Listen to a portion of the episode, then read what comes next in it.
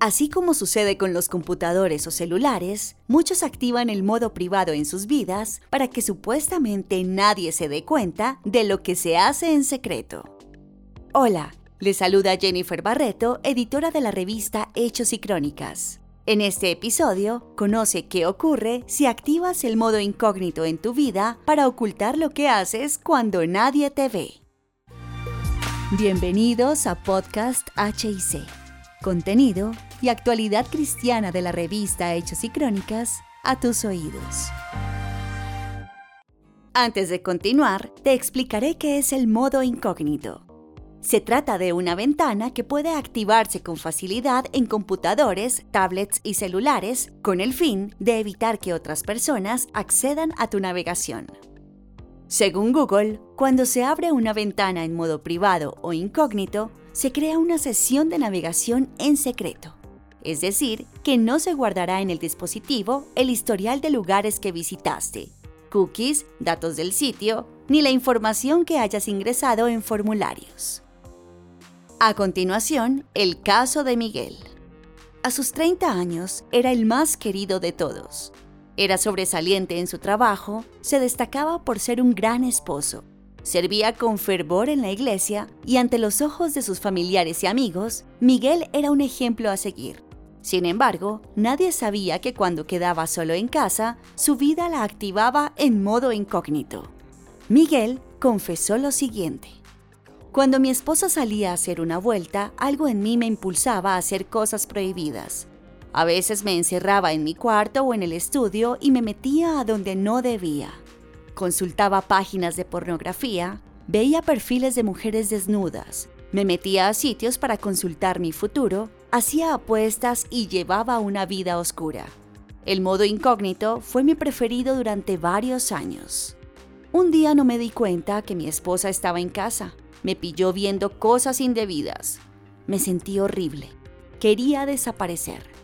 Recuerdo que me preguntó varias cosas y la fácil fue responder con mentiras. Mi matrimonio entró en crisis, pero fue Dios quien usó a mi esposa para sacar todo a la luz. Fui un miserable, pero Dios me rescató. Cuenta Miguel a la revista Hechos y Crónicas.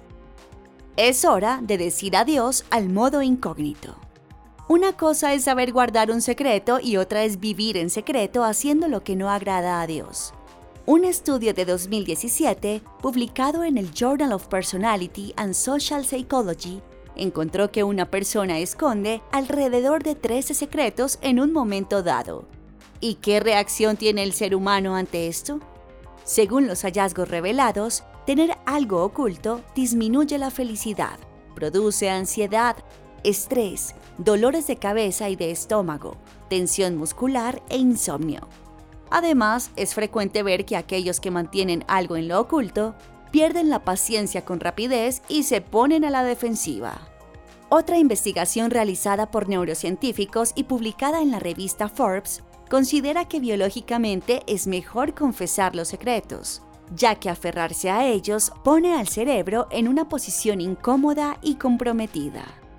Recuerda, lo oculto siempre sale a la luz. Lucas 122 a dice, No hay nada encubierto que no llegue a revelarse, ni nada escondido que no llegue a conocerse. Así que todo lo que ustedes han dicho en la oscuridad se dará a conocer a plena luz. Aquel que no tiene nada que ocultar y es siempre congruente con sus valores y principios, tendrá una buena salud mental, agradará a Dios y vivirá en completa paz. Si tienes algo oculto en tu vida, no esperes a que sea demasiado tarde para confesarlo. Recuerda que la verdad nos hace libres. Toma hoy la decisión de vivir en santidad.